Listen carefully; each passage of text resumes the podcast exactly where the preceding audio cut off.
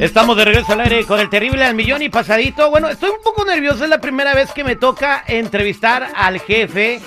Es una persona que tiene una trayectoria increíble en el mundo de los medios de comunicación en la radio. Empezó desde muy morrito. Este, vi las fotografías que vienen en su nuevo libro que se llama Entre dos tierras y empezó chavito, chavito, chavito. Y pues él se llama Juan Carlos Hidalgo de Michoacán para el mundo y está aquí con nosotros. Muy buenos días, Juan Carlos, ¿cómo estás? Gracias Beto y gracias a, a, este, a todo el equipo de el show del, del, ter, del terrible este, el tiempo es corto, yo pongo la, de repente la, las reglas y luego no las respeto, así que me voy a tratar de adaptar a, al, al, tiempo que tenemos para el, para el espacio de la entrevista. Nomás para Estoy que muy sientas. contento de que, de que me den la oportunidad. No, gracias, jefe. Bueno, eh, eh, usted está celebrando eh, un acontecimiento de vida muy importante, eh, que es eh, que pudo finalizar. Yo, este ya es su segundo libro, que se llama Entre dos tierras, que es una autobiografía de su persona. eh, ¿Por qué el libro se llama Entre dos tierras, jefe? Porque no sé si le pasa a la, a la mayoría. A mí, me, yo siempre estoy feliz viviendo aquí. Tengo mi casa, tengo mis hijos, tengo mi, mi trabajo, tengo mis amigos, pero mi corazón también está en mi tierra de or- origen, allá en Tariacuri, Michoacán.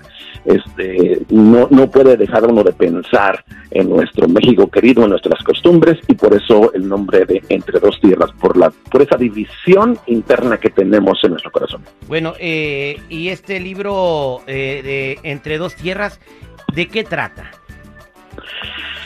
Ah, Primero que nada, el libro está ah, hecho como un homenaje a todos los inmigrantes, desde nuestros padres que fueron braceros y que y, y- y que ellos vivieron, creo que la parte más difícil de la inmigración, pero abrieron camino para que nosotros pues nos fuera nos fuera mejor. Este, y es un, men- un homenaje también muy especial para los que se quedaron, porque muchos de ellos se quedaron en, el camino. Entonces, a través de mi historia, creo que nos, eh, el, lector se puede identificar y puede...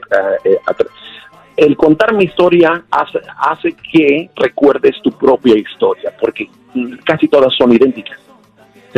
Yo me vine desde muy pequeño y, y, este y igual que la mayoría crucé eh, de manera ilegal a este país. A ver, una, una pausa, jefe. ¿Cómo se vino? ¿Se vino en carro? ¿Pasó el cerro?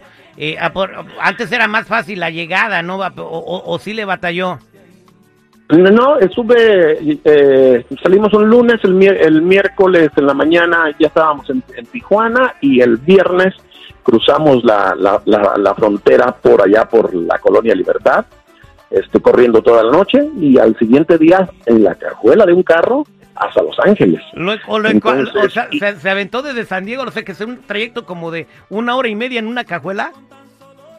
Eh, realmente a mí recuerdo que cuando nos salimos, yo creo que ven- veníamos por ahí en Anaheim, cuando nos sacaron de, de la, de la cajuela, por ahí se metieron a, a- a una a una zona, nos sacaron y luego ya nos, nos subieron dentro de la camioneta. Oye, y viniendo Pero de sí, eh, este- eh, viniendo de Michoacán, lo bajan de la lo sacan de la cajuela del carro y ve el norte. ¿Cuál fue su primera impresión, jefe?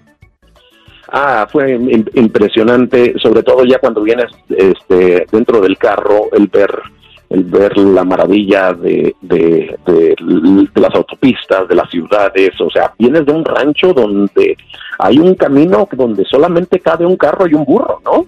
Este, eh, y que eh, y, y llegar a, a- esta metrópoli es im- impresionante y, fue como la mayoría, o sea, en el libro se cuenta como, como la mayoría, lo, todo lo que vives, todos los detalles de lo que vives des- desde que estás en tu pueblo hasta que llegas acá y, y tienes tu primer trabajo. El mío fue en la pizca de la fresa en Oxnard. Wow. ¿Cuántos años tenía, jefe? Eh, piscando fresas, una friega eso, ¿eh? Oh, bueno, este, el, pobre de, de- yo admiro muchísimo a todos los pescadores de, de, de- fresa porque anda uno todo el día agachado y con el sol en, en- en- en la espalda. Es durísimo, este, y la verdad que eh, cuando cuando se comen uno una fresa se tiene que eh, tiene uno que pensar en esas gentes que lo que los cosecharon, eh, en esos héroe- héroes que trabajan en los campos. Bien, y ahí este, usted, usted, usted desde, desde que estaba en Michoacán quería ser locutor, le gustaba mucho eh, lo de los medios de comunicación y estaba usted pescando fresas. Entonces en el libro nos cuenta su transición de ser un pescador de fresas hasta donde trabajó en, en el radio, ¿no? Su primer jale en el radio, ¿no? Me, voy a regresar un poco de niño. Mi papá tenía un cine de rancho, que era un corralón con una pantalla surcida por mi madre y un pequeño proyector, pero ahí se anunciaban las películas con una bocina que colgabas en un árbol. Y la primera vez que yo vi a alguien hablar en un micrófono fue a mi padre anunciando las películas. Ahí se sembró la semilla de lo que hoy soy en día. Busqué trabajo, este cuando salí de la secundaria de aprendiz en una estación de radio me dijeron, no, compadre, necesitas, necesitas tener licencia de, de, ciencias de la comunicación y no queda otra, te vienes a Estados Unidos. En Oxnard, en el campo de la fresa, mi vecina de Surco traía un radio portátil, ahí escuché un anuncio que decía, tú puedes este, ser locutor, lo único que necesitas es el deseo de ser un profesional de la radio y ahí me, me apunté y tres meses después yo ya estaba eh, anunciando en una estación de radio bueno, eso es, eh, hablar de su trayectoria, que ocuparíamos toda la hora del programa, pero ya para finalizar esta entrevista, primero quiero invitar a la gente eh, a, que, a que compren el libro, que lo adquieran, se llama Entre Dos Tierras, y también va a haber un evento muy importante en, en Los Ángeles, donde usted lo va a presentar. Pero antes de que nos digas dónde va a ser ese evento, eh, ¿cuál es el objetivo de este libro? El objetivo es ah, inspirar a las personas que todavía no se han dado cuenta que se pueden lograr los sueños y que los sueños y que el sueño americano no es acumular fortuna. El sueño americano es hacer lo que más te gusta, tener una familia, tener un carrito, tener tus hijos, llevarlos a la escuela o verlos graduarse de, la universidad. Eso es lo que realmente es el sueño americano y el libro está hecho con la intención de inspirar a través de mi historia este, que es una historia muy positiva, que aquí no hay reclamos y no es un, libro de, para presumir logros, es para contar las anécdotas vividas de la manera más sencilla y que se den cuenta que aunque estamos detrás del micrófono, somos igualitos que ellos. Bueno, felicidades por su libro. Eh, es uno de, dice que una persona que llega a este mundo tiene que tener un hijo, plantar un libro y la otra cosa no me acuerdo cuál era. Pero ya. Pero, ¿en, dónde va a estar presentando el libro, jefe, este fin de semana? El próximo sábado a las 12 del día en el Festival Literario Lea LA, que es el mismo que se hace la Feria del Libro que se hace en Guadalajara, la FIL, este, lo van a hacer el próximo sábado aquí en Los Ángeles, en la Plaza de la Cultura y Artes, 501 al norte de la Main, en Los Ángeles, California, a las 12 del día. Este, allí vamos a presentar y tener la oportunidad de contarles más acerca de este libro. Y toda la gente que está escuchando en la cadena eh, pueden adquirir el libro a través de Amazon Books, ¿verdad? Eh, sí, eh, van a, vas a Amazon entre dos tierras y, te aparece, ordenas el libro, está muy económico. Aquí el objetivo es que, la mayoría de personas lo, lean.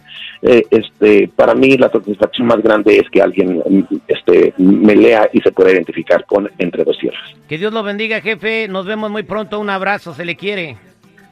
Muchas gracias por el espacio. Un abrazo para, para todos ustedes y gracias, auditorio. ojalá que, que, lean esta, esta historia. Cálmate, gracias, jefe. Que Dios lo bendiga. Las comisuras se están rompiendo.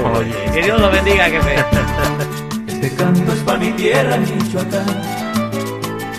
¡Feliz día a todos! Menos a los que ya están escuchando al aire con el terrible.